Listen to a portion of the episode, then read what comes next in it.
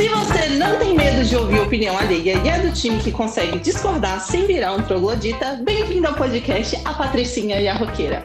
Um programa descontraído onde duas amigas com opiniões e especializações distintas opinam sobre a realidade, os fatos cotidianos e ficam metendo bedelho na vida dos nossos convidados. Hoje o nosso convidado especial é o, o policial militar, jogador profissional de coach, ou de poker e coach Carlos Eduardo, conhecido nas mesas de Las Vegas do Brasil como Cadu o Implacável. Bem-vindo, Cadu! Eita! Obrigado. Uma apresentação dessa, a responsabilidade aumenta, hein? É, tem que corresponder essas expectativas. Quanto mais personalizações, maior o paycheck, entendeu? É assim que funciona. Ah, Deveria ser, pelo menos, né? Já pensou se você ainda inclui aí jogador de voleibol, árbitro de voleibol, enfim. O né? cara é foda, patroa. Então deixa eu começar com a pergunta que eu mais gosto de fazer para pais. Como que está o lockdown com homeschooling? Você já está enlouquecendo ou só a Helena não, mesmo? Eu sou louco. Eu tô louco. Não, eu não tô louco. Eu não tô louco. Como é difícil ser pai e professor ao mesmo tempo, né? Porque, assim, a realidade é a seguinte: se nós não estamos preparados para tudo isso que aconteceu, e, e, assim, depois de um ano, a gente continua não estando preparado. A verdade é essa. Então, assim, os professores, a escola, ninguém estava preparado também. Então, o professor que nunca fez uma videoaula, desculpa, mas ele não vai ser um bom professor dando videoaula. Ele não vai conseguir tanto o máximo dele quanto o máximo das crianças numa situação onde ele nunca vivenciou. E aí isso traz uma responsabilidade muito maior para ambas as partes. E aí, de certa forma, principalmente para nós, porque a gente tem que complementar tudo isso dentro de casa. E assim, fácil não tem como dizer que é, não é fácil. É, eu tenho filhos aqui em idades muito distintas, né? O Rafael tem 12 anos e a Letícia tem 5. Então, o acompanhamento é muito diferente. O Rafael já está no oitavo ano, a Letícia agora que está no jardim, está sendo alfabetizada. E assim, a gente tem que ter uma paciência enorme, a gente tem que perseverar muito, mas ao mesmo tempo a gente também não pode ter um comportamento muito brando, porque senão a coisa toca do jeito que eles querem e aí Deus nos acuda, né? É, vou te falar que eu tô quase enlouquecendo. A, a, minha Letícia já tem 19, né? Não tem mais 5 anos de idade. Então ela já, já se vira sozinha. Agora, bicho, o Luca, o Luca me enlouquece. Porque o tanto que a Letícia é disciplinada para estudar sozinha, o Luca não, entendeu? Ele enrola. Tipo, Luca já fez seu dever, daqui a pouco eu faço. Aí no dia seguinte eu recebo uma notificação da escola, tipo, ah, porque o seu filho não fez o dever. Aí eu quero matar ele, entendeu? Eu, eu tô quase ficando louca. Há três noites que eu não durmo lá. Sem contar que é uma nova disciplina, né? Uma nova rotina para eles. Ah, então, certeza. eles entenderem essa rotina foi difícil para a gente e eles também entenderem essa rotina. Para mim, para mim foi mais fácil, de uma certa maneira, nesse sentido, assim, porque eu já tinha uma dinâmica diferente na minha casa. Eu tentei criar meus filhos para não ficar no pé deles, entendeu? E uhum. eu sempre tive uma regra com eles, porque eu sou uma consumidora de internet, eu adoro ficar na internet, meu passatempo, eu adoro ver vídeos na internet, eu uso o celular muito. E eu tive uma regra com eles, mais ou menos assim: tá tudo pronto, dever cumprido, você não tá devendo para ninguém, o tempo é seu, se vira. Entendeu? Então, assim, então eles seguem essa rotina ainda. Então, a rede social é muito tentadora para eles sair dali, ver um joguinho, não fazer o dever, ou, ou, pro, ou, ou, procrastinação, tudo isso. Então, como essa regra acontece dessa maneira, tanto que às vezes eu chego, assim, eles se liberaram mais cedo, assim, eu falei, e aí, tá tudo em cima? E aí, igual você falou, né? A gente tem que estar em cima, o controle, o retorno disso a gente tem que estar vendo. Funciona, tá funcionando. Por enquanto, né? Igual pular de um vigésimo andar de um prédio. Até o décimo andar tá tudo bem. Eu tô feliz com a paisagem. a gente vai ver isso lá pelas tantas, a consequência. Pelo amor de Deus, eu te falar, ano passado eu achei um, um milagre ter passado de ano todo mundo na escola. Ah, mas todo mundo passou, vai reprovar como? Como é que você prova que você reprovou? Né? Olha só, você tocou num ponto que eu acho assim fantástico. É, passar de ano eu acho que a expressão seria exatamente essa. É, passou de ano, porque a aprovação na minha opinião, eu acho que é muito complicado de fazer uma, uma medição de aprendizado diante das circunstâncias que foram vividas no ano passado, sinceramente. Uhum, Se fosse assim, uhum. pode, pode até ser uma opinião, de certa forma, radical, mas a minha opinião particular é que todo mundo tinha que repetir o ano. Eu, eu não sou nesse viés, não, porque eu sou uma pessoa muito. Eu acredito muito no potencial das pessoas. É, e, e, do nada também não ficou, entendeu? Nada, uhum. absolutamente nada, a pessoa não aprendeu. Eu estava até falando isso com uma paciente minha que ela faz uma matéria na UNB. E ela, ai, eu não, com online eu não dou conta, não sei mexer. Eu falei, você tá parecendo aqueles velhos que não sabem mexer em aplicativo de banco. Deus se vira. é o que tem para hoje, minha eu filha. Vou na lotérica é e pago tudo. Né? É, é essa ferramenta que tem o acesso entre você e a sua faculdade. É, é esse mecanismo que tem para hoje, entendeu? Então, assim, zero, absolutamente zero, sem aproveitar e começar de novo, a gente pode ter até um outro viés que é na própria autoestima e um ano a mais de, de, de, de atraso. Então, eu acho que o que as escolas vão ter que se ajustar, os pais vão ter que se ajustar, é continuar nesse, nesse viés de, tipo assim, complementar isso. É, a minha filha agora mesmo, ela tem na escola dela, ela tem a, cadeira dela normal e sempre tem bancos de professores resgatando matérias do ano passado, sabe, reforços ali que, que vão dar esse equilíbrio. Porque aí eu volto a falar, se a, pessoa volta de uma vez, é como se você dissesse que ela não tem nada e alguma coisa a gente começa por ali. Esse potencial, essa, essa cobrança lá na frente, eu acho que a gente tem que ter esse tempo, lembrar que é um processo de recuperação. Então, talvez voltar de uma vez, não, não sei. Não sei. Concordo em muito do que a Kelly falou, mas assim, eu acho que nós aprendemos muito mais coisas novas do que especificamente, digamos assim, tratando especificamente das crianças, do ano letivo, é, da educação como um todo, em referência ao que tem que ser aprendido naquele momento, não tem como dizer que não ficou devedor, ficou deficitário sim. Mas é óbvio que não se perdeu tudo, concordo com você, sem dúvida. Mas assim, eu acho que o aprendizado maior foi a respeito de novidade. E nesse ponto as crianças estão muito na nossa frente, porque eles têm uma facilidade de adaptação absurda em relação a tudo que a gente tem já de preconceitos, e isso facilita bastante para eles. Ah, concordo. É. Mas sabe que, que lá em casa eu sempre fui, cara, minha mãe é professora, minha família tem muitos professores e tal. Então, assim, nessa matéria de educação, eu sou uma pessoa muito conservadora. Eu vou te falar que eu sou quase escravagista, de tão conservadora que eu sou.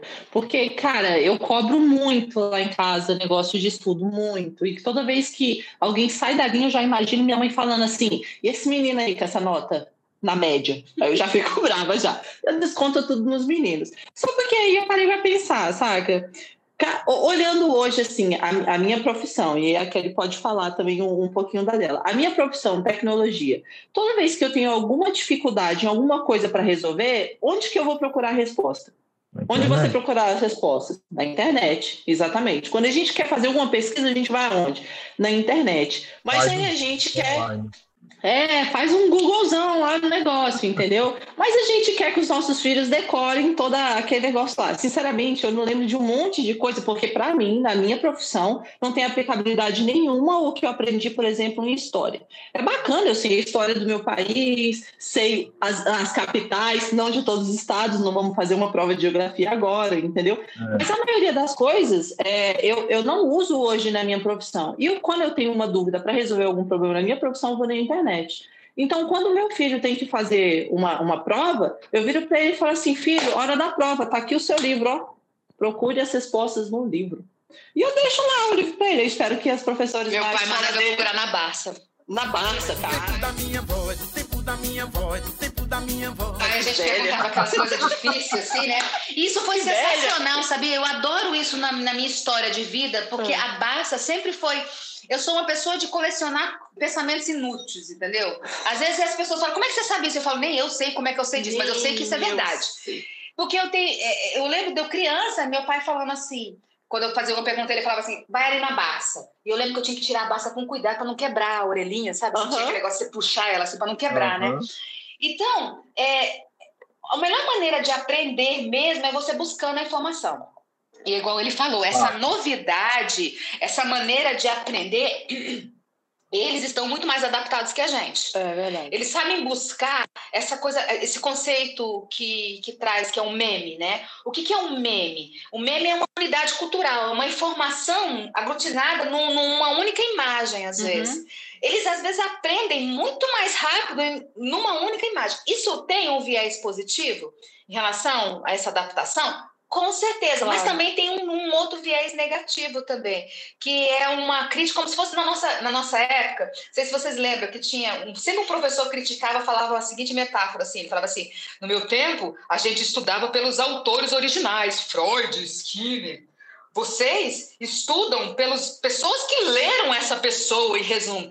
Eu tô torcendo para você, para os seus filhos estudarem a transparência, pelo menos, entendeu? É transparência. Hoje, a gente, né? É transparência. Hoje é o PowerPoint. Mas é isso que tá. A informação muito, muito condensada, ela leva a você preencher com falácias, com outras verdades, porque não fica muito, muito coerente. Mas eu, aí eu volto a acreditar em Darwin, nessa adaptação, entendeu? Eu acho que. Na evolução, Na evolução, diz. em termos, porque essa adaptação vai trazer tanto esse transtorno da ansiedade, que é o que a gente vê hoje, que é essa dificuldade de sentar, se concentrar, entendeu? Ver um vídeo de mais de dois minutos, ler um texto com mais de 140 caracteres. mas a gente está dando uma galera. Mas a gente está trazendo também uma galera muito safa. Entendeu? É sapo, inclusive, para enrolar a gente. O rato enrola, tenta enrolar você também. Você tentou enrolar sua mãe nem tinha internet. Tá? Lógico que eu tentei, lógico. Me dei mal várias as vezes, mas Todas. lógico que eu tentei. Mas, mas o Rafa também. É, o Rafa também fica tentando enrolar vocês. O que, que acontece? É, com relação a, a tudo isso que vocês falaram agora, e principalmente em relação à questão da mudança do aprendizado, a única coisa que me preocupa um pouco é o conhecimento ficar muito raso. Ah, concordo. Virtude, em virtude da facilidade que existe hoje de buscar o conhecimento, essa facilidade, na maioria das vezes, ela está atrelada com um conhecimento muito superficial. E aí, principalmente as crianças e os adolescentes, você, tipo, é, ou a escola ou você mesmo fala, ó, vai pesquisar sobre determinado assunto. Ele faz uma primeira pesquisa e se ele não for muito bem orientado, ou se isso já não tiver na essência dele, ele vai parar nessa primeira pesquisa. Ele não vai procurar, ele não vai procurar pelo menos uma segunda ou uma terceira opinião para poder ver se realmente aquela informação é verdadeira, se a fonte é confiável e diversas outras coisas. Então, às vezes isso pode também ser prejudicial, essa facilidade uhum. tão grande de você obter um conhecimento, porque esse conhecimento nem sempre vai estar vindo de uma fonte segura, né? Ah, é verdade. Falando uma coisa bem importante aí. O meu filho e meu enteado, eles são muito de, desse time que fala assim, mas eu vi na internet, assim, criatura, porque você viu na internet, está certo? É, bicho, eles adotam assim como uma verdade absoluta. Tá na internet, é verdade. Esses meninos vão ser fabricantes de fake news, tem que ficar de olho Não, não, não, não. Olha só, aí, eu, eu, gosto de, eu gosto de usar agora uma expressão de um, de um psicólogo, não sei nem se é dele, mas eu escutei com ele, chama Altair de Souza ele fala uma coisa assim: uma criança não é um adulto pequeno. Mas um adulto é uma criança grande. Qual a diferença dessa criança que é dessa, é, eu acho que é a inocência mesmo de uma criança acreditar que de repente é, determinada coisa acontece, né? Ou é uma verdade, e um adulto que acredita numa teoria da conspiração, entendeu? Uhum. Que acredita que a gente está vivendo uma questão do Illuminati, né? Igual um, um paciente meu uma vez falou assim para mim, que é dos maçons é um mistério até hoje, não se sabe o que acontece lá dentro. Eu falei, meu filho, com duas vulgadas, você vê hoje você vê um vídeo de uma cerimônia maçom. Você vê o maçom pelado.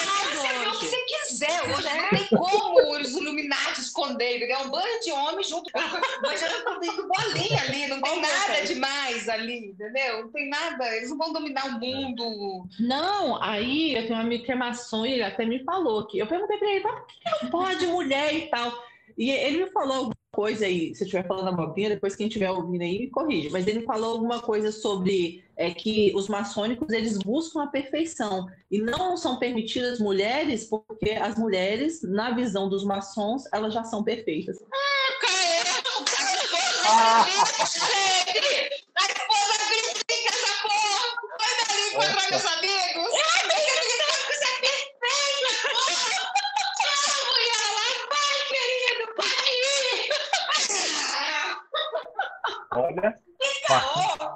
partindo do eu já caí, pressuposto, caiu melhores, entendeu? hein? partindo do pressuposto que a, a maçonaria existe desde os egípcios, então vocês são perfeitas há muito tempo, hein?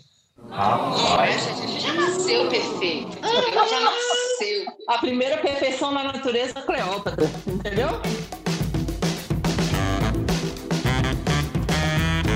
Me fala um pouquinho, Cadu, dessa sua, desse seu viés coach, uma profissão que eu acho muito legal. Mas não, não vou, vou tentar não ser muito assim é, do, do time dos coaches, entendeu? Mas eu acho muito legal. É, fala um pouquinho, como, é- como é que foi para você assim essa descoberta, essa vontade de fazer? Como é que Como foi? alguém quer ser coach? Me É, explica. como Tipo assim, assim, ah, Márcia? eu quero ser isso. Como assim? ó, eu quis primeira, ser psicólogo, sei, eu queria ser veterinária. primeira coisa, assim, que eu gosto muito de, de esclarecer, e eu falo isso para todas as pessoas que querem saber a respeito do assunto, coach não é psicólogo. Acho que é importantíssimo falar a respeito disso, até porque existe uma certa intriga, né, entre os psicólogos e os coaches, porque Existe? não existe. Tem treta na jogada. Tem muitos psicólogos que alegam que os coaches estão querendo tomar o emprego deles, né? Mas, enfim, acho que no, desenvol- no desenrolar da conversa a gente pode até falar um pouquinho a respeito disso.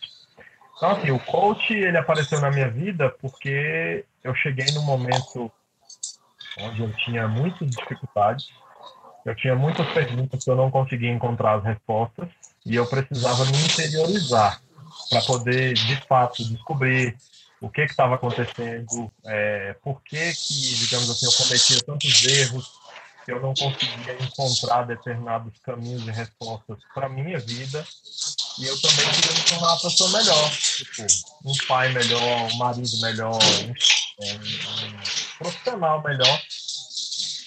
E aí o curso apareceu exatamente nesse momento, porque ele me trouxe algumas respostas que eu não conseguia encontrar sozinho. Então, a essência do coach é exatamente essa: é você ter uma pessoa, digamos assim, que caminha junto com você e te ajuda a sair de um ponto inicial para um ponto que é o que você almeja para sua vida. E aí, durante a, a, a percorrência desse caminho, ele vai te acompanhar num determinado é, momento do processo e depois, quando você cria novos hábitos, você começa a entender melhor as coisas, você consegue também caminhar sozinho. Não é uma pessoa que vai estar junto com você o tempo todo. Dessa forma, vai te ajudar a dar o caminho das pedras. Mas, assim, parte, é, aproveitando, falando dessa situação, eu preciso dizer que uma pessoa que não tem visão de futuro, quando você olha lá na frente, e aí você pergunta bem assim, Luciana, quem é você daqui a um ano? Quem é Luciana daqui a 5, 10 anos? Se você não tem uma percepção, você não tem ideia, você não sabe o que, que você quer e o que, que você vai conseguir almejar para sua vida daqui a 1, 5, 10 anos, isso significa que qualquer futuro serve para você. Quem não tem visão de futuro. Quem não sabe para onde tem ido, Serve. qualquer caminho serve. Exatamente. E é, ne- é ne- exatamente nesse viés Alice que as pessoas se perdem. E aí, infelizmente, a imensa maioria das pessoas se perde nessa situação.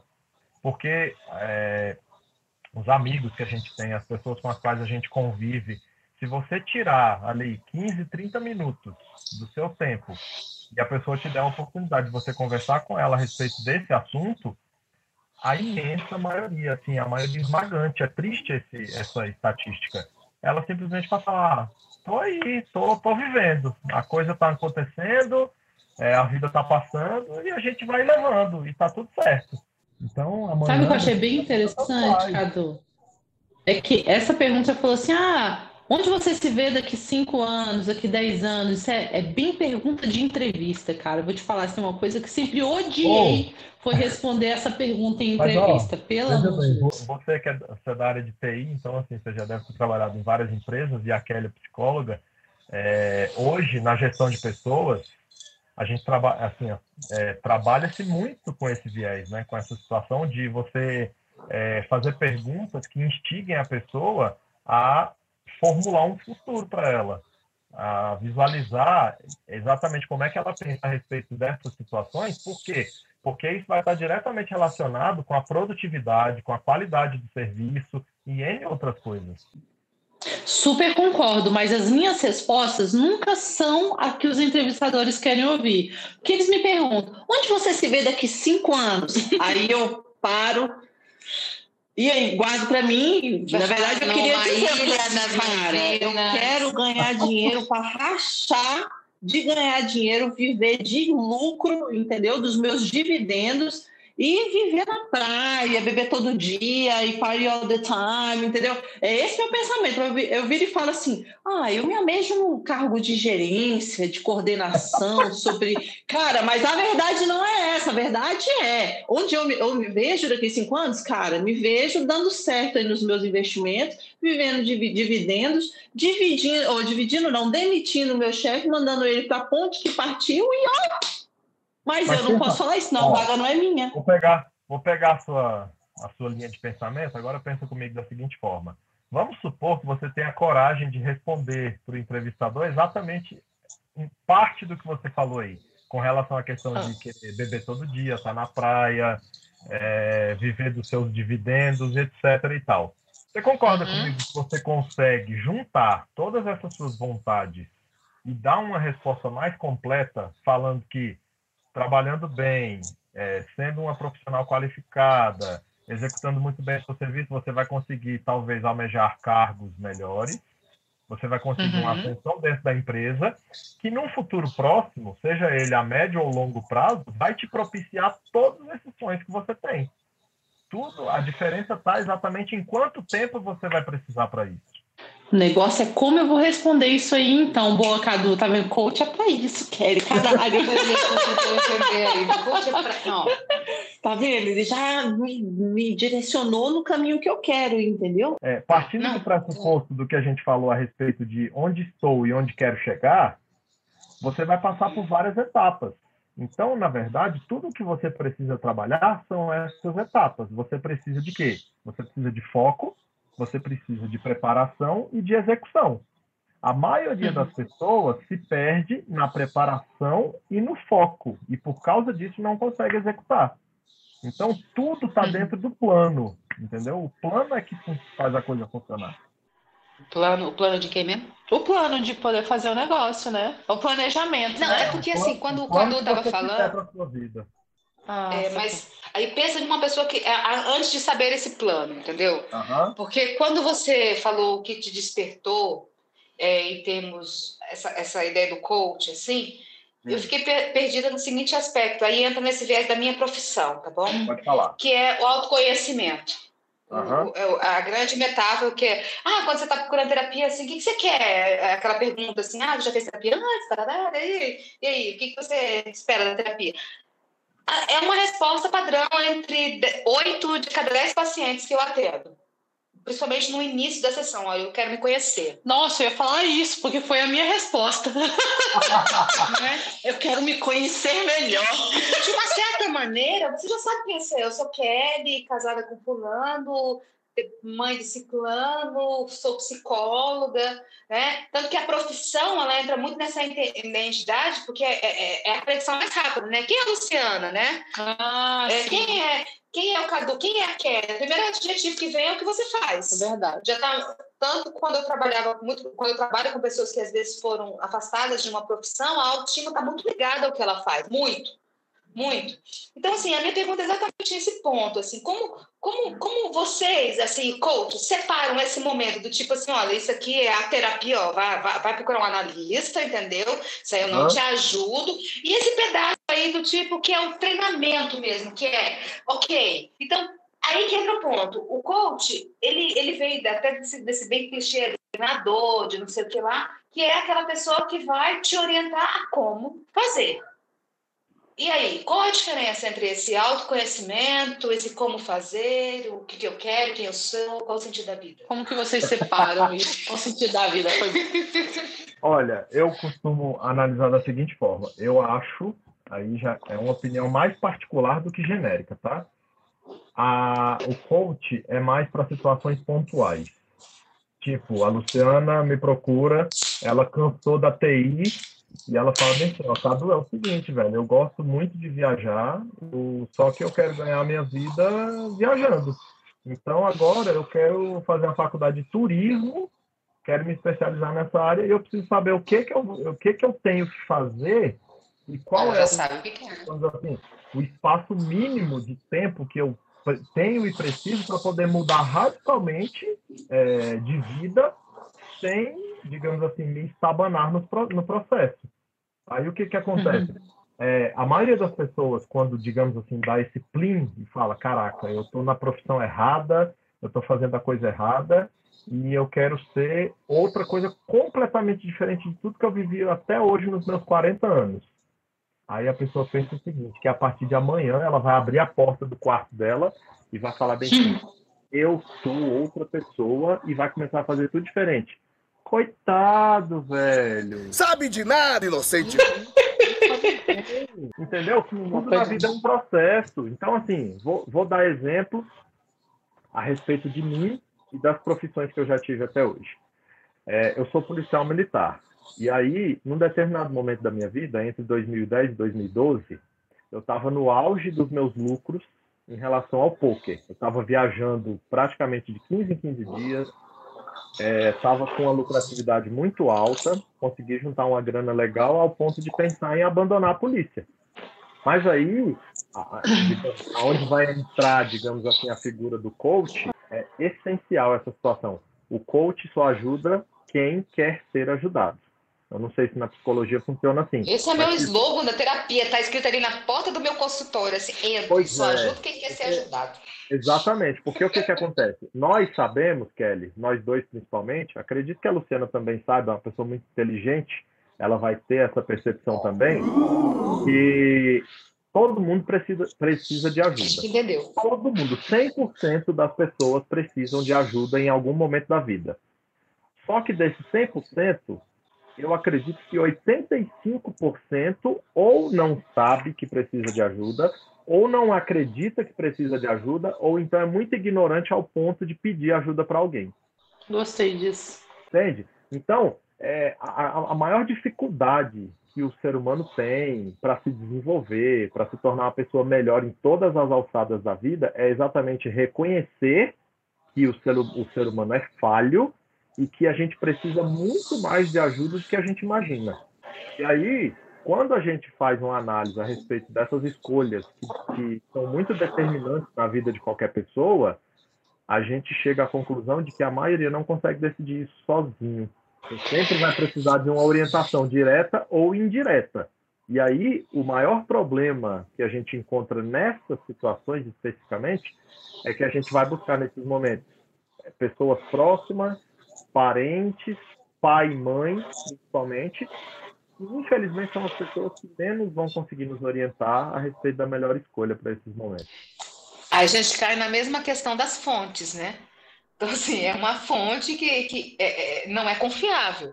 Porque a ideia da. é, acho que uma coisa que você falou que eu acho sensacional, que é essa ideia da nossa capacidade de aprender, de buscar o como fazer, né? Então, nessa ideia de ajuda, entra na ideia até de ajuste. Porque eu sempre fiz piada com coach, assim, eu, eu sempre falo assim, quando começou esses coaches quânticos, assim, eu sempre gosto daquela piadinha assim, ó, gente, eu já fazia piada com coach antes de ser modinha de fazer, entendeu? Porque é, é- é a mesma história de Jesus Cristo. Eu acho Jesus Cristo um cara massa, entendeu? Mas a torcida, eu acho. é, o coach, ele entra com aquela ideia seguinte, assim, ó. Eu já passei por isso, deixa eu te contar o que tem por aí. Mas ele não seria um mentor? Acho que é Isso diferente, tá, uma figura é, diferente. tá. Ele entra nessa esfera da pedagogia, entendeu? Do, do, do... Mas mentor é o cara que passou pelo processo e o coach é o cara que sabe como passar pelo processo, não necessariamente ele passou É, pelo Mas Coach o mentor, se ele chega ao status de mentor, é porque ele sabe também É. passar, entendeu? Porque eu acho que o mentor, ele é uma palavra talvez mais generalizada ou genérica. Eu acho que o mentor é mais específico. Porque... Mas aí qual é a especificidade? Porque eu entendo, e aí que entra, às vezes entra o perigo do, do, do, do próprio coach em si. Porque Ah. aí ele já entra num lado muito generalizado. Qualquer um pode, o quântico, o do DNA, entendeu? O do, sei lá, o da música. Porque nós, como humanos mesmo, nessa necessidade de ajuda, a gente sempre, de uma certa maneira, é, usamos, usamos tutores ou mentores mesmo, entendeu? Que é aquela Mesmo- pessoa que. Mesmo que a gente não saiba que está usando, a gente usa. Isso. O próprio Alexandre o Grande, ele tinha um grande mentor que era Aristóteles, gente. Alexandre o Grande, olha que chique. Não era à toa que ele era juntos, grande. E os dois andaram juntos. Eu falei, ah, tá explicado. E também brigaram, entendeu? Muita né, rolou uma treta. O problema é, é essa pessoa que oferece essa ferramenta. Porque aí que vem a ideia da, da responsabilidade realmente de um, de um profissional, onde aquela pessoa que busca essa ajuda, ela tem que ter um viés de acreditar. Né? É, é, lá. porque quando você está aprendendo alguma coisa, você dá um momento de credibilidade para aquela pessoa. Porque eu tô ó, deixa eu explicar uma coisa, aí você fala, tá bom, então eu parto do pressuposto que aquele sabe o que ela está falando. Aí Uhum. você, de repente, me dá atenção e eu tô falando um monte de besteira. Ah, Vamos lá, Quem Kelly. é essa fonte? Você- Como é esse parâmetro? Que você está parte, entendendo o que eu você, estou falando? você tocou num ponto que eu acho fantástico, eu acho assim, fenomenal. Primeira coisa, assim como em qualquer profissão e qualquer especialidade, tem um monte de coach charlatão. Acho que é Verdade. Não, tem muito, é tudo. Na minha, não, você falou daquela coisa do psicólogo, né? Eu ia brincar naquela hora. Eu falei assim: não, tá tudo bem, tem muito psicólogo virando coach. Olha, juntou as duas coisas. Eu falo, então, cara, esse cara deve ser terrível, né? Porque juntou. assim, ops, Psicólogo e É coach. coach, ops, deve Ó, dar sim. certíssimo. ó, por, por realização profissional, por rela- realização pessoal, depois que eu me aposentar, eu quero fazer o curso de psicologia, porque eu sou apaixonado pelo comportamento humano. Adoro, Então, assim, adoro. Juntando, juntando a bagagem que eu tenho já, de, de tudo que eu já estudei, com as formações que eu já fiz na área de coaching, e aí eu pegando todo o conhecimento teórico, esse, embasamento da psicologia, cara, eu acho que vai, vai ficar fantástico, assim, eu vou me sentir muito mais bem do que eu me sinto hoje em dia. Mas, voltando aí para o que você estava falando, então falando da questão do, do charlatanismo e da profissionalização. Primeira coisa, né? O coach ainda não é uma profissão é, reconhecida, com legislação e essa coisa toda, né? Não tem sindicato ainda não? Como vocês são felizes? Livre. É por isso que eles são felizes. Pois é. Tem que pagar CRP. Não, eu vou ser vacinado, eu tenho que pagar. Tem pessoas que eu conheço que até fizeram alguns cursos junto comigo que, velho, infelizmente, o cara não tem conhecimento em nenhuma área. O coach, que você conversa com ele, ele fala que é coach de tudo, corre dele. Primeira coisa. Porque não tem como ser coach de tudo.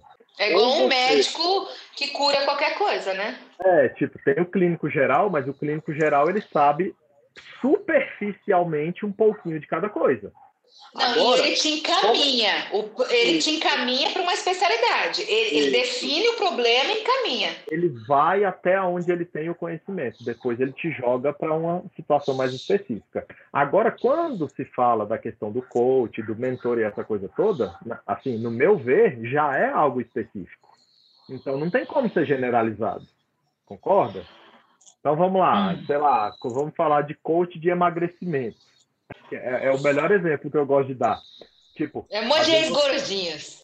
é, velho, às vezes você vê na internet um cara que pesa Eu não sou 130 bom, quilos não. dizendo que é coach de Eu sou um emagrecimento. bom exemplo de ex-gordinha. Não, você é um péssimo exemplo de ex-gordinho. Boca foi feita pra comer. Tipo assim, é, ele pode ter muito conhecimento na área de, de emagrecimento, de nutrição, ou sei lá o que. Ele pode ter se formado de repente nessas áreas e até juntou a formação em coaching nisso e tudo. Mas, cara, coach, somente para que você veja, olhe nos olhos do cara e veja a verdade no que ele está te falando, ele tem que ser exemplo. Então, assim, eu sou um, um quebrado. Eu tenho uma vida financeira completamente desregulada, abalada. Como é que eu vou ser coach financeiro? O que, que eu tenho de bagagem para poder ensinar você e falar, não, ó, você tem que economizar tanto, você tem que gastar tanto, você tem que se pagar primeiro, você tem que e não sei o quê, e vomitar um monte de coisa em cima de você que eu escutei na internet, ou então da Natália, ou então lá do Primo Rico, ou de não sei quem, velho, todo mundo escuta esses caras. Agora, para mim e filtrar todas as informações que eu recebi, saber o que, que é verdade, o que, que é aplicável ou não, aí sim eu vou começar a ter alguma bagagem para poder virar para você e falar, ó, cola comigo, que você colando comigo é sucesso. Só que eu vou ter que provar isso para você, não só com palavras, mas também com atitudes e com exemplos. É onde eu vejo a principal diferença entre o coach e o psicólogo. Quando eu vou atrás de um terapeuta, eu não quero saber da vida dele. Eu não quero saber se ele é vencedor. Eu não quero saber. É, não, não é, digamos assim, não isso não faz parte da essência do tratamento psicológico, seja ele em qual linha for, de querer saber da vida particular do psicólogo, se ele tem história de vitória em determinada situação e por isso que eu estou procurando ele. Não é assim que funciona. O psicólogo é um cara que fez uma faculdade de cinco anos, fez uma especialização e ele tem o embasamento teórico para poder, é, digamos assim, me ajudar a encontrar determinadas respostas que eu não estou conseguindo encontrar sozinho. Só que para isso, ele não precisa me dar exemplo de nada. Ele, a figura dele já traz toda a verdade que ele precisa trazer para mim para poder confiar em tudo que ele vai me falar. Acho que a principal diferença é essa. É, eu, eu entendo, mas tem uma parte assim que eu existe uma divergência, porque assim, ah. Talvez esse mecanismo que você está descrevendo não seja o que leva alguém a procurar terapia, mas é o que faz alguém se manter em terapia. Porque o que é. tem em comum nisso que você está falando é uma certa coerência. Porque, hum. independente, somos dois profissionais, de uma certa maneira, o que tem em comum que são dois profissionais oferecendo um tipo de serviço, entendeu? Uhum. Eu preciso de um paciente para pagar minhas contas, de vez em quando o paciente vai embora, eu falo, vai lá, prestação de não sei o que, indo embora, volta. então, é, é, é, existe um comércio aí, existe uma fidelidade. Só que, e aí que vem a questão, ele pode não ir interessado nisso, mas o meu paciente está me lendo. Ele está lendo para ver se as minhas intervenções têm uma certa coerência. Tanto que é o que eu faço sempre com eles, em termos de, de me começar me baseando por, pela realidade, é o que, o que a gente está vendo, sim. Mas eu, eu realmente entendo isso, porque ao mesmo tempo, o, em termos de uma especialidade, ou de um foco, ou de um público-alvo do coach, né? Porque é como se fosse assim, eu tenho um público mais generalizado, né? E o coach tem um público mais especificado. Ele vai, ele vai se atentar ao que você oferece em termos dessa, dessa, dessa credibilidade, dessa, dessa coerência. Porque Sim, é, é, nós somos muito sensíveis ao que eu chamo na natureza fraudes. Porque nós somos que nós somos seres que, que a gente simula, não vou dizer, dizer mentiras, mas a gente simula realidades o tempo todo, né? E às vezes leva um tempo para você perceber que, que você está sendo enganado, que você está sendo iludido. Então, esse, eu acho que aí entra até um, um viés de mais ansiedade para os próprios coaches, né? Porque eles têm que estar na crise da onda o tempo todo, né? Porque é sucesso é. absoluto. Eu não acho... passa uma ideia de perfeição demais, não, gente? Também? Não, eu acho que na verdade isso é uma imagem que está sendo criada e, na minha opinião, criada de forma errônea, porque não tem. Pelo... É, como é que você vai trabalhar a perfeição num mundo que é completamente imperfeito? Todos nós somos imperfeitos. Então, se eu cobro de alguém a perfeição, eu estou querendo chegar num patamar que é inalcançável. Eu acho que isso está bem errado. Vou dar o meu exemplo. A minha especialidade na área de coaching é trabalhar jogadores de pôquer. Eu jogo pôquer há 15 anos. Eu já fui campeão brasileiro de pôquer. Aqui em Brasília, eu já ganhei pelo menos uma vez cada um dos maiores torneios do Distrito Federal. Eu disputei torneios de pôquer em seis países diferentes. Então isso me implacável, dá um... implacável. Mas que eu ia gritar, truco! Não. Quero ver você agora... com truco comigo! Eu quero ver você no truco! Ó, ó que eu vim do truco, truco hein? Não dá esse dinheiro, truco. não. Truco não dá esse dinheiro, não, amiga. Não dá, não, minha filha. Mais que dá é Agora, é brigas. Uma ressaca no outro dia. O que, que acontece? É, quando eu falo a respeito da questão de você ter história de vitória, funciona da seguinte forma: você não precisa mostrar essas histórias, as pessoas visualizam isso. Então, no meu caso, uhum. 15 anos jogando poker, eu tenho uma gama infinita de amigos que jogam poker há tanto tempo quanto eu, ou mais do que eu, e que não tem nenhuma vitória ou pouquíssimas vitórias e trilhou o mesmo caminho que eu, estudou quase a mesma coisa que eu. Entendi. Só que, Entendeu? No sentido assim, é porque você já teve a história e agora você está oferecendo essa informação. É diferente de uma história em continuidade, como se você tivesse que ser campeão, é, estar no topo o tempo todo. Não. É, é uma, não, é uma continuidade, preciso, mais ou menos. É isso. Eu preciso de alguns Entendi. ótimos resultados e depois eu preciso de regularidade. Eu não preciso estar, como você falou, na crista da onda o tempo todo. Entendi. Até porque é muito difícil se manter assim.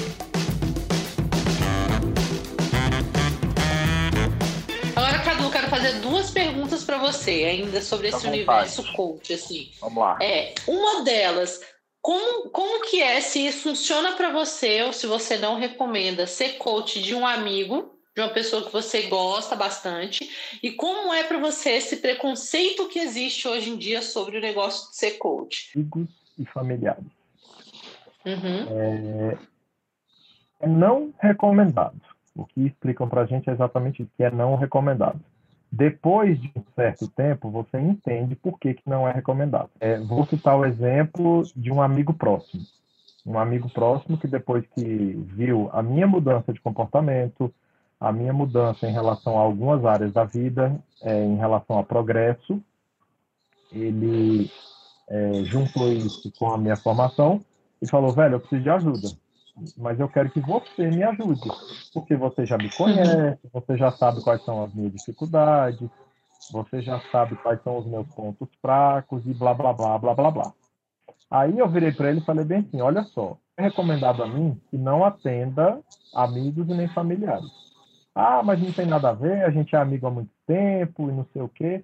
Aí eu fui falei bem assim, então vamos lá, vou te fazer três perguntas. As três perguntas eram muito, digamos assim, tocavam em assuntos muito doloridos da vida dele. E aí ele não conseguiu responder nenhuma das três perguntas. Aí eu fui falei para ele bem assim, esse é o motivo pelo qual eu não posso te atender. Porque eu vou tocar exatamente nas suas maiores dores. Eu vou trabalhar com você em cima de tudo que te incomoda, de tudo que te afeta absurdamente, porque é isso que o coach faz. Ele tem que fazer você sair da zona de conforto. Que a zona de uhum. conforto, uhum. ao contrário do que a maioria das pessoas imagina, não é um lugar maravilhoso onde tudo está dando certo. É um lugar onde você se coloca numa situação de inércia por medo de fazer diferente. Mas agora me fala uma, dessa parte do preconceito, essa parte do ah. preconceito. Como é que você encara isso? Você sofre isso? Você só vê isso acontecendo? Como é que é para você? É, eu acho que a forma como cada pessoa, cada profissional encara a sua profissão faz com que ele seja, digamos assim, com que ele sofra mais ou menos bullying, mais ou menos preconceito. Então, assim, quando é, alguém fala, ah, o Cadu é coach, o Cadu é, ajuda as pessoas de tal e tal forma. Dependendo do comentário que vem após essa informação, eu já sei o que, que a pessoa quer comigo. Se ela quer me diminuir, se ela de fato quer saber alguma coisa. E aí eu trato exatamente da mesma forma. Do jeito que vem, eu devolvo. Então, se for pejorativo, eu vou entrar na brincadeira e também vou ser pejorativo. E isso, digamos, uhum. isso diminui bastante é, a questão, a incidência, digamos assim, das pessoas que vêm para tentar ser sacana comigo, entendeu? Mas eu, sei, mas eu sei também que a maioria dos coaches tem problema com isso, porque às vezes, digamos assim, vai querer crescer a crista e se defender demais e dizer que não é assim, que a pessoa não pode falar daquele jeito, que ela não está falando de uma coisa que ela não sabe, não tem conhecimento, e aí acaba, às vezes, criando uma indisposição desnecessária, é, uma inimizade. Eu, particularmente, não gosto de partir para esse lado. Eu gosto mais de devolver do jeito que vem. E aí, assim, claro, né, Entendi. né? Procurando não ser mal educado nem nada disso.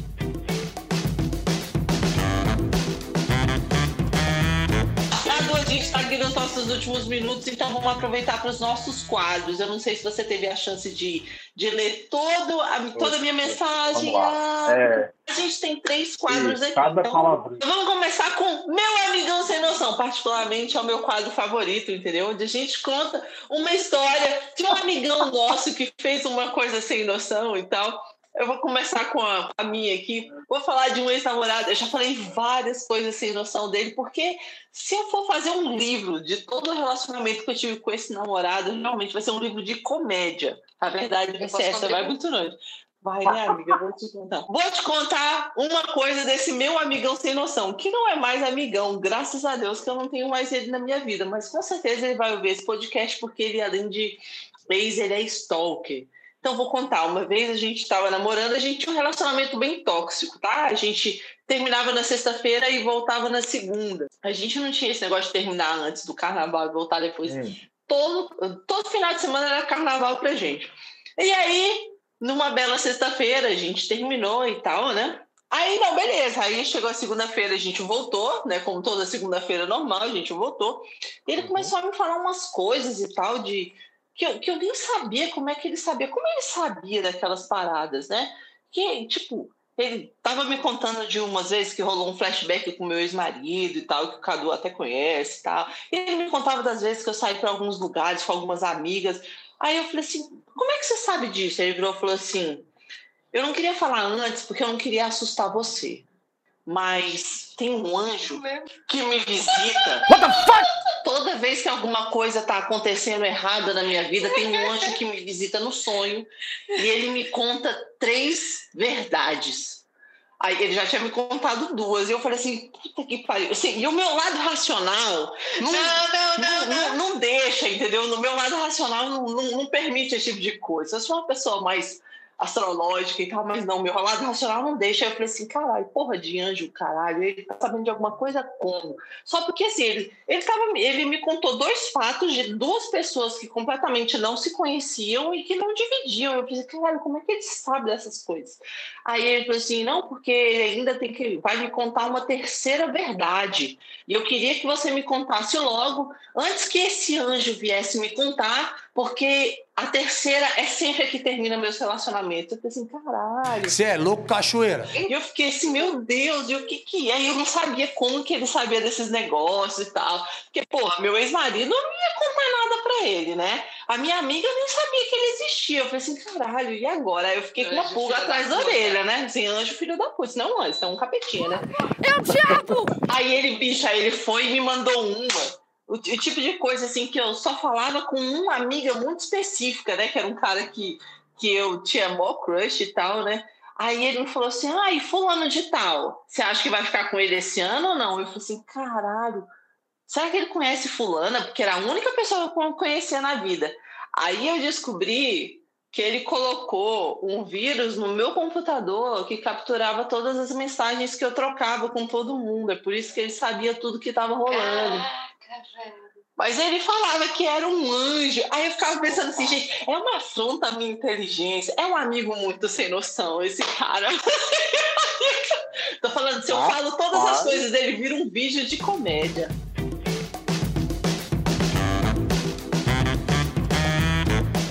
O meu amigão sem noção ah. foi o primeiro coach que eu conheci na vida. Era um coach de emagrecimento. Eu estudava no Radio Center, né? E eu era bem gordinha, lembra safada? Eu adoro contar, a, a Lu conta desse ex-psicopata dela aqui. Eu vou contar sempre das minhas peripécias de ser gordinha e minha autoestima no chão. Eu estudava no Radio Center, né? E naquela época estava em auge Herbalife. Lembra da Herbalife? Aí a galera usava um botão assim, grandão, assim, ó. Quer emagrecer? Me pergunte como. E aí meu, era uma menina que tinha lá e, e, cara, ela me encarava. E eu chegava para aula e eu queria fugir dela. Então tinha dois elevadores no Rádio Center. Tinha um na ala sul e na ala norte, né? E aí eu, ela sempre ficava nesse na ala norte, que era o que dava de frente da minha sala. Cara, ela me esperava todas as quartas e segundas-feiras, que era meu horário à noite. Ela ficava lá na porta e ela pegava o elevador comigo. E era engraçado assim, que às vezes eu falava, não, não vamos nesse não, que ela vai estar ali, a fulano da Herbalife, vamos no outro. Chegava no outro, de repente ela brotava, ela saía de um andar e ela entrava cara de felicidade quando ela me via, aquela gordinha potencial. Eu me lembro dela oferecendo os peitos. Meus amigos ficavam assim, ó, aqui, assim, aquele, aquele bottom gigante, assim, ó. Vai perguntar não, não quer emagrecer? Então, assim, cara, eu fiquei anos fugindo dessa menina. E até hoje eu tenho sonhos com ela. Eu acho que eu vou entrar no elevador, ela vai entrar, assim, ó. Vai me perguntar, não, como emagrecer? Toda vez que eu compro uma barra de chocolate, eu imagino ela chegando. Cara, aí, não quer emagrecer? Pergunte como. Não, aquela menina brotava do chão. Essa é minha amiga sem noção. Até mesmo nos seus sonhos, eu vou estar. E aí, Cadu, você tem um amigo sem noção? Olha, Aí, qualquer um? Eu tenho vários, viu? Vou te falar que eu fiquei pensando aqui, ficou até difícil de escolher, mas eu lembrei de uma história muito engraçada, é, de um acontecimento com um amigo do voleibol. É, eu tinha, sei lá, uns 17 anos talvez, e a gente treinava na Universidade Católica, lá no final do Pistão Sul. E sempre tinha vários colegas juntos, né? E aí, nesse dia, por acaso, eu fui de ônibus para poder voltar de carona com alguém. Aí, na hora que eu cheguei lá, tava a galera reunida antes de começar tudo, porque eu gosto de adiantar esses processos. Aí eu falei bem assim, galera, é o seguinte, eu vim de ônibus, eu preciso de uma carona para poder voltar para casa. E aí, tipo, da nossa galera toda lá, a maioria tinha carro, é, sempre era todo mundo muito solícito e não sei o quê. Então, Galera assim, da grana. Galera católica, galera da grana.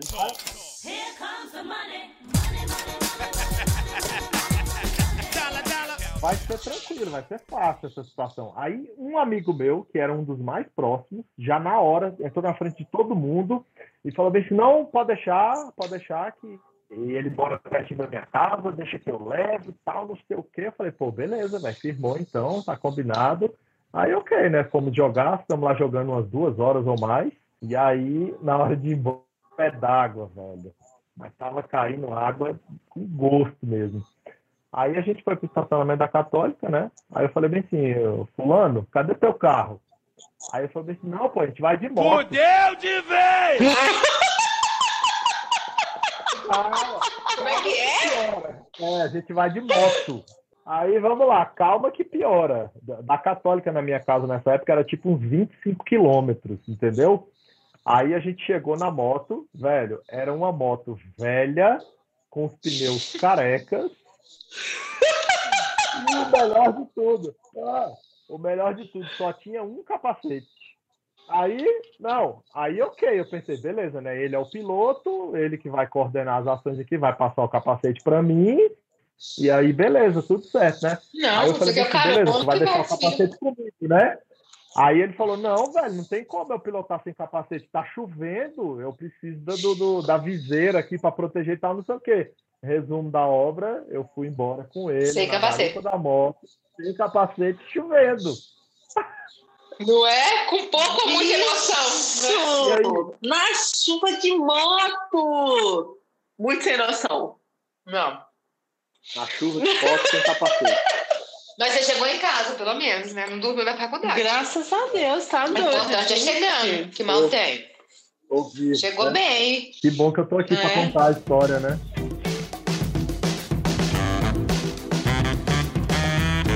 Ó, nosso outro quadro e tal é o Se Liga na Dica. Eu gosto muito desse quadro também. Eu sou, sou muito suspeito pra falar que eu gosto de todos os quadros. É foda. Mas ó, o meu Se Liga na Dica de hoje é de um livro de quem? Paulo Vieira. Dizem que é o maior coach do Brasil. Paulo Vieira, que é.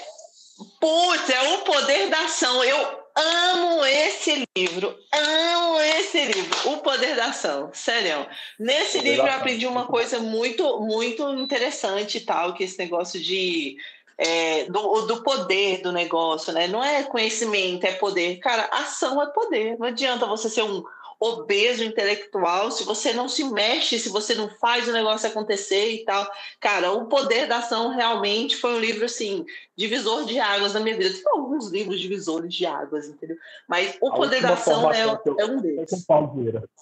A última formação Aí, que ó. eu fiz foi com ele. É por isso que você é foda, eu acho. E eu gosto dessa coisa da, da pegada da ação, não li esse livro, mas eu falo isso muito com meus pacientes. O sentido é só a interpretação da emoção. E você materializa essa emoção por uma ação. E, e- e o mundo, ele passa pelo, sempre pelo viés físico, primeiramente, né? Então, agir no mundo, isso é o conceito de poder. Poder é controle sobre alguma coisa, é você poder mexer nelas. Você tem controle sobre alguma coisa quando você consegue mexer. Se você não consegue mexer, você não tem controle. Você não tem controle, eu acho sensacional. Esse negócio de conhecimento é poder, sinceramente, eu acho que Foucault. isso aí é Foucault. É de Pronto.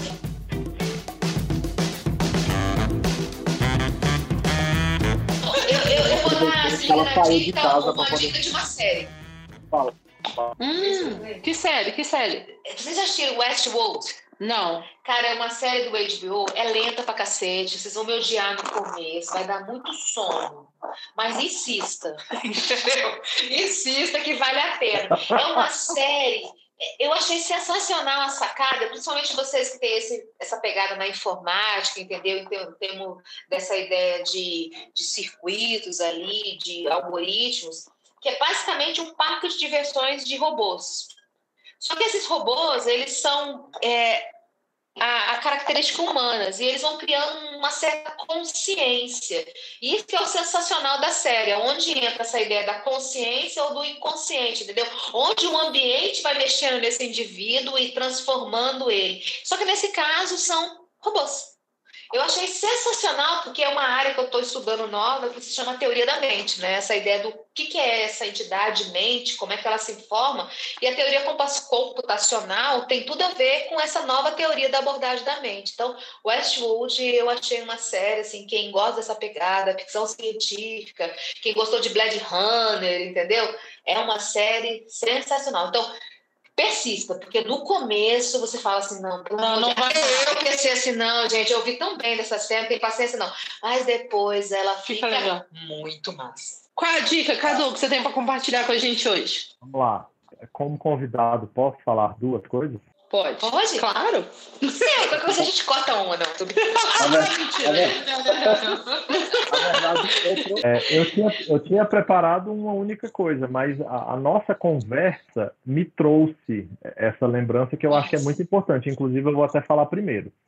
É um filme que chama-se Caçadores de Mentes, que é um filme antigo pra cacete. E ele conta a história de agentes do FBI que vão para uma ilha fazer um treinamento. E durante esse treinamento, os agentes começam a morrer. E aí, de acordo com a trama, você vai percebendo que cada um deles morre atacado pela fraqueza psicológica que ele tem. Caralho, que E massa! aí, e aí no, no desenrolar da trama, você vê que um desses agentes aprende a dominar a fraqueza que ele tem para poder se sobressair em relação ao assassino. Então, assim, velho, tá tudo muito relacionado com o coach, com a psicologia, com tomar conta da sua vida e essa coisa toda.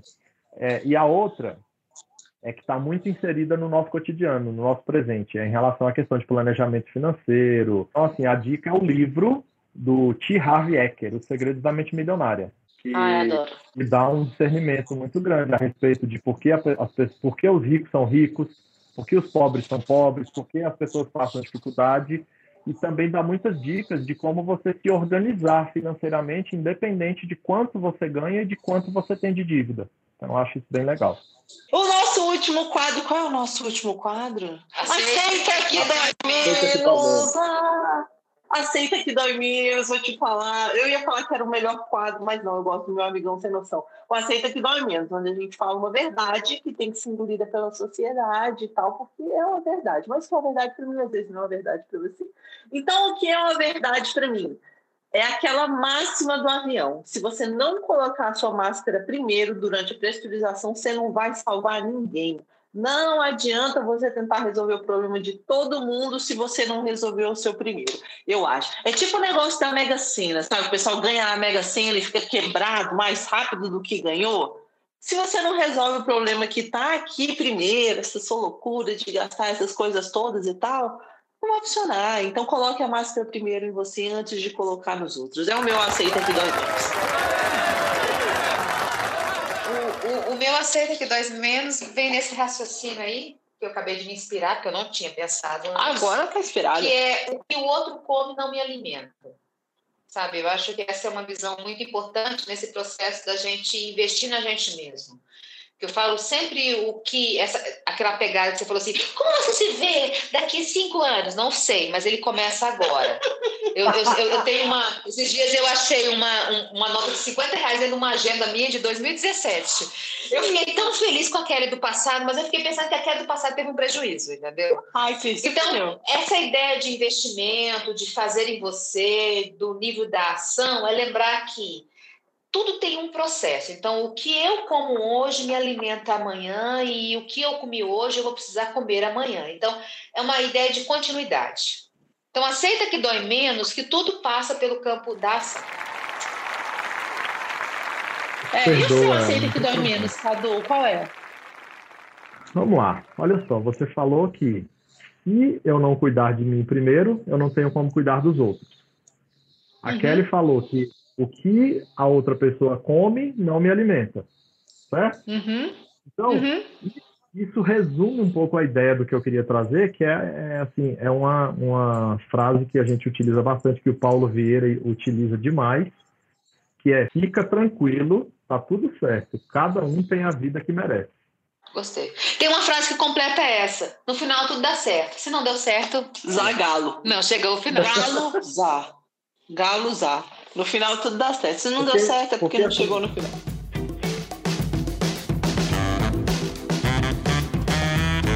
Cadu, meu Deus, aproveitando aqui para agradecer você de novo, foi muito divertido, né? É, adorei. Obrigada. Desculpa qualquer coisa. Eu sempre peço desculpa.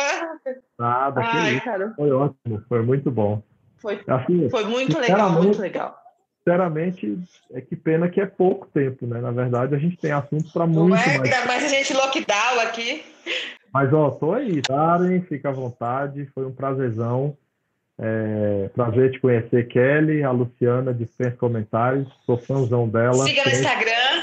E aí, tamo junto. Segue lá. Obrigada de novo. Um beijo para todo mundo aí. E a gente vai valeu. conversando, viu? Valeu, tchau, tchau.